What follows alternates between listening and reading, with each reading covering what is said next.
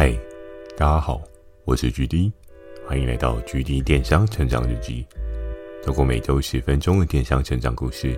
帮助你更加理解电商市场的运作。Mr. Buzz，近期 GD 有加入订阅的赞助计划，如果觉得 GD 的内容有帮助到你的朋友们，想要特别支持我的，也可以前往订阅赞助哦，支持我说出更多好的电商相关内容。如果有想要询问的电商相关问题，欢迎大家寄信到秒算的 mail，或是可以在留言板留言给我。First Story 也有推出新的语音留言功能，期待大家可以给我更多不同的建议。好的，我们正式进入今天的主题。今天这一集呢，要聊的是一个对我来讲过往有些许沉重的一个话题哦。我相信人在一生当中啊，总是会有许许多多不同的阶段哦。很少有人一开始就非常厉害，很少有人一开始就对于很多事情有一个好的策略布局，甚至你知道怎么样去做一些操作。所以在今天呢，我就是要来独家回顾一下当初我不懂事的操作。人并非是十全十美的，所以在今天这一集呢，我也会大概回顾一下，距离我呢在。当时的一些策略操作，那这些操作呢，后来想想，其实是有很大的改进空间哦。因为很多的市场面的资讯啊、方向啊，又或者是你在抓的一些需求调性啊，不是说百分之百你都可以抓得非常的准哦。如果真的可以抓得非常准的话，呵呵，那应该就会变成是一个预言家，对不对？你就可以很明确的预测出。市场的下一步的走向会怎么样？不过在当时我进入电商的资历真的也还没有很多年哦，我从第一份工作的大概半年左右吧，然后到了进入第二个这个游戏世界，大约可能也才几个月吧，不同的时间点。你所会想到可以做的事情，可以做的尝试都不一样哦。时间轴呢，就拉到我进入第二个游戏世界对应时间哦。如果大家还有印象的话，就是在我刚进去这个游戏的时候，我是非常的惶恐，就是我不知道我未来应该要做什么样的策略操作，才能够在这场游戏当中占有一席之地哦。所以。包含像 P 哥之前教我们的，哎、我们就是要靠乱拳打死老师傅。就是当你今天出的招多了，或许你的敏感度、你的熟悉度、你对于市场的资讯的接受度，就会大幅的提高哦。所以在一开始呢，就是要跟大家聊到不熟悉的调性哦。哎、在做电商窗口的这一段时间呢、我常常都会有这个需要。去了解不同的类别，它有什么样的调性哦？可能从一开始大家所知道的，我的第一份工作，我主轴是放在美妆这个类别哦。尽管我这个男生完全不做美白保养之类的事情，但是相对来讲的话，就是我也硬生生的去逼自己去了解那块市场哦，去了解在当时的女性消费族群，他们所要的是什么，他们所。喜爱的是什么？真的在那一波的哈韩族的过程当中，应该真的是一个很大的革命哦。很多人对于韩妆到现在还是非常的热衷哦。我其实看到很多的妆感啊、化妆的一些设计巧思啊，确实韩国真的影响台湾也蛮深的哦。所以回到我讲的这个不熟悉的调性呢，我到了这一个游戏世界里面。我所有的基本常识，可能就只是美妆这一个性别的一些基本的 common sense 哦。可是，在那个时候呢，我就需要去延伸我的触角，就有点像是水母一样，对不对？你今天要去捕捉猎物、捕捉食物，你需要伸长你的触角，去试试看有没有机会可以去摸到更多不同的世界哦。那个时候呢，我就开始去研究不一样的类别哦。听众朋友们可能就会知道说，诶。那 GD 的美妆下一步是什么？GD 的下一步就从美妆跳到服饰，其实也是沿着女性的这一个消费群的脉络去做一些延伸哦。跳到服饰之后呢，服饰的下一步是什么？服饰的下一步我就蛮跳痛，跳到了三 C 的类别哦，因为在那时候有熊爷的大力相助嘛，所以在三 C 这个类别呢，也是大红大紫的一波，我就想办法去冲破整个市场上面的框架哦。那接触到三 C 之后呢，我走到的是哪一个面向呢？我走到的是生活百货类的面向哦。所以在整个 cycle 的进行当中啊，我扎扎实实的去摸了许多不一样的类别哦。只不过我真的到生活百货这边就停下来了吗？这个答案也可以先跟大家讲，我一直都没有停下来，我还有去摸了一些不一样的类别，就是理论上你想过类别，我 maybe 可能都有去尝试过，都有去摸过，都有去了解过。在电商的所有的产品的经营过程中，大概我都能够了解一些蛛丝马迹哦。那在那时候初期的摸索，你必须要靠着你伸出去很多的触角。去吸收到不同行业类别的知识哦。同样的方法，同样的电商，你去看待，比如说像是宠物的市场好了，跟你今天去看待生活百货的市场好了，诶，两种市场的打法是完全不一样的哦。你的 TA 定调，你要 target 是谁，也是需要去做一些瞄准明确的哦。像我觉得最有趣的一件事情是，诶，大家知道小朋友一些钙的补充啊、增高定啊什么的，诶，这些产品是卖给谁的呢？很多人想说，对啊，小朋友长不高，很多小朋友一定都会想说，要怎么样可以比同台还要高？错，其实不是小朋友自己会想，而是自己的妈妈或是自己的爸爸会想，嗯，不对啊，我的小朋友怎么一直都长不高？所以像是增高相关的这一些产品啊，实际上在卖的是谁啊？实际上在卖都会是这些小朋友的爸妈哦。所以整个市场上面的调性啊，你必须要去思考到，真正买你的那群人他到底是谁？如果增高相关的这个产品，你 setting 是给小朋友看，你就说哦，你可以比你的朋友、比你的同学还要高哦。那小朋友没有钱买这些东西啊，他并没有所谓的经济能力啊，所以实际上会购买的真的是背后的那群家长哦。那在那个时候呢，我常常会慢慢的把触角伸出去，然后去测试一下市场，去了解一下市场哦。我还记得在那个时候，有一个人也非常听我，诶，就是在之前有一集跟大家聊到的小李哦。小李他，我不知道他现在过得好不好，但。真的说实在，我对他有一点亏欠感哦，因为在初期我伸出触角去测试领域的时候，我往往都需要一些合作伙伴去帮我了解市场，去试试看市场。那可能对于某一些合作伙伴呢，他们可能比较没有对于商品的一些评估概念，那他的做法呢，他就觉得诶，没有关系，我今天跟很多平台的人很合作，那平台的人给我的资讯。绝对就是跟圣旨一般，对不对？反正他给我就有机会爆卖，那我就试试看。那在那个时候呢，因为小李他也是有做部分的服饰，那他也是部分性质呢是比较偏向是贸易拉货的这个性格哦。所以相对来讲的话，小李他确实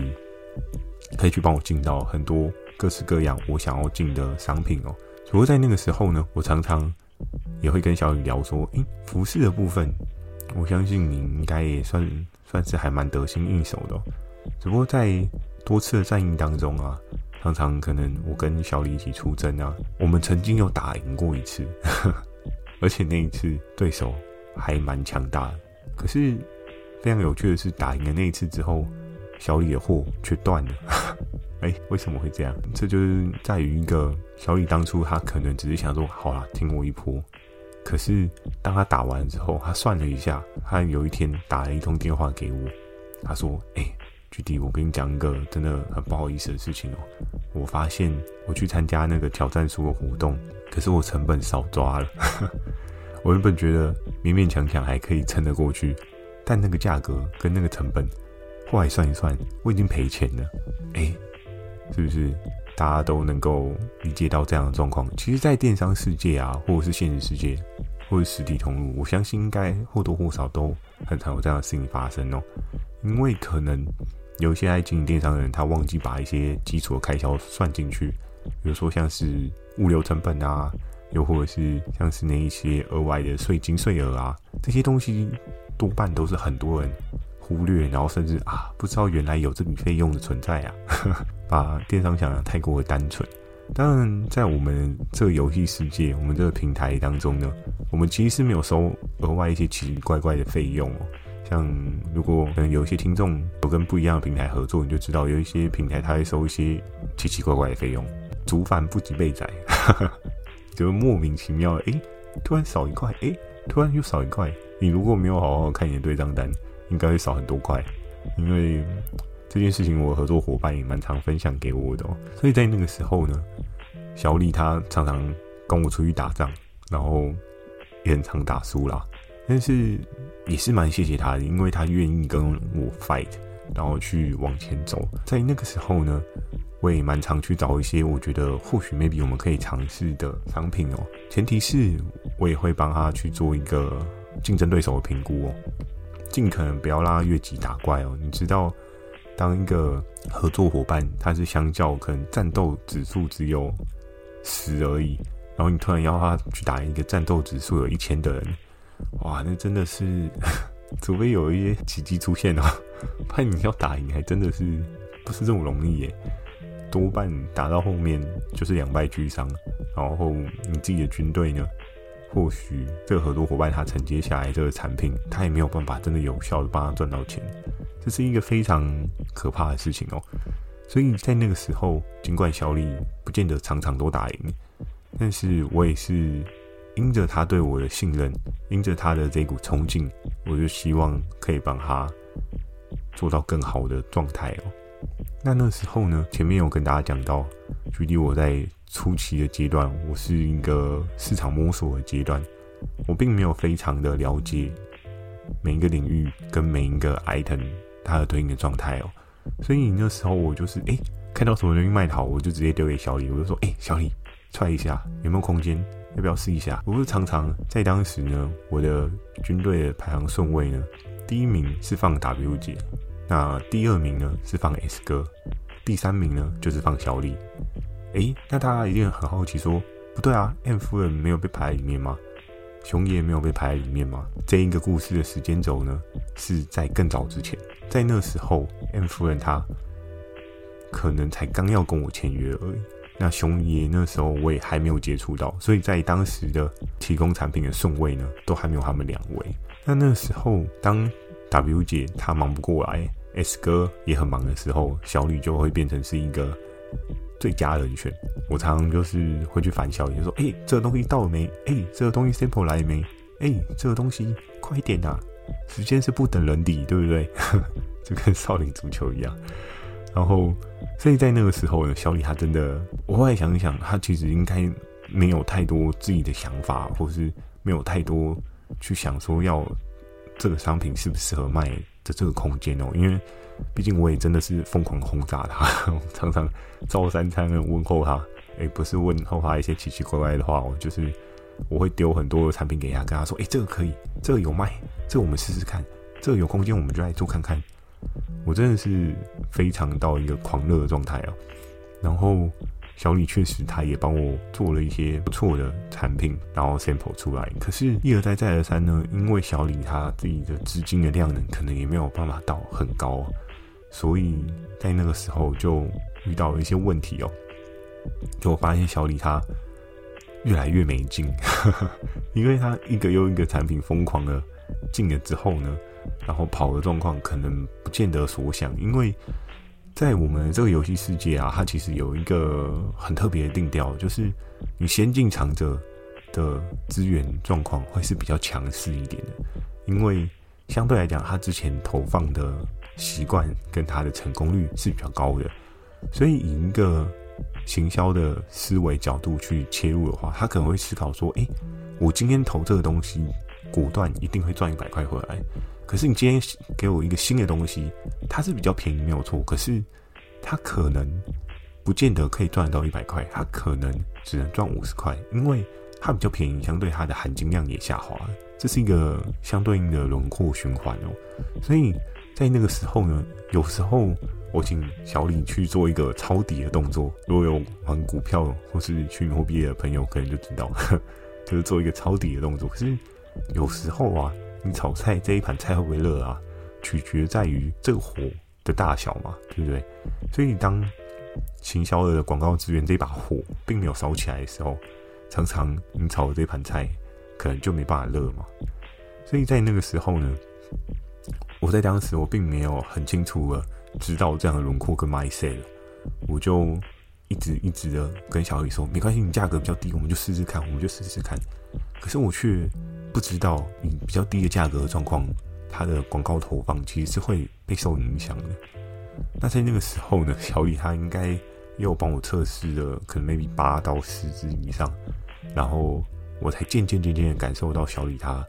越来越没有斗志哦，因为有时候平台跟合作伙伴端的合作是这样子哦，就是当然会提供产品给你，可是相对来讲的话，能不能成功这件事情，还是有一定的几率是要靠所谓的运气哦。那当然，天时地利人和这件事情是大家都知道的。那你前面的 study 啊，或者是对市场需求的抓取啊，这件事情也是非常重要的。所以在那个时候的我呢，GD 并没有真正的很了解市场的状况哦，我只是就有点像捕风捉影，你知道吗？看到影子就开枪，然后结果没有想到开了枪之后，发现自己打到的是墙壁，真的是影子。那在那时候呢，我记得过了几次的讨论之后，有一次我在跟小李聊电话的过程中，其实我真的觉得蛮对不起他的，因为在那个时候呢。有一次，我就跟小李说：“哎、我这边有一些新的东西，要不要试试看？”可是小李在电话的那一头呢，我感受到他有些无奈，他就跟我说：“哎、欸，GD 啊，不是真的不是不帮你啊，可是我之前有一些库存还没有去化。我最有印象的是那时候，我好像有请小李去帮我进一个手机壳吧，手机壳可能 maybe 是 iPhone 的还是 HTC 的，我已经有点忘了。”那在那个时候呢，手机壳市场其实也是可以做的，可是你需要做到规格尺寸非常的齐全哦。那在手机壳市场里面，它其实有一个不小的风险。这个风险呢，如果你有想要做手机壳的话，我觉得也可以先分享给你哦。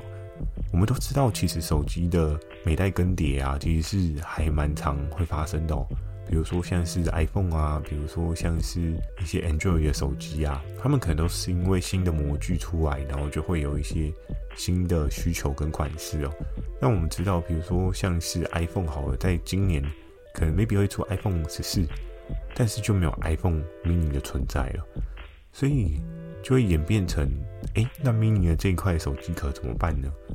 多半这一个产品到最后，要么就是贱价出售。要么就是你只能当库存，或者去当赠品送给别人哦。所以你前期投资的这些成本呢，你如果没有在首波赚回来，那其实就会变成是硬生生的负资产的成本哦。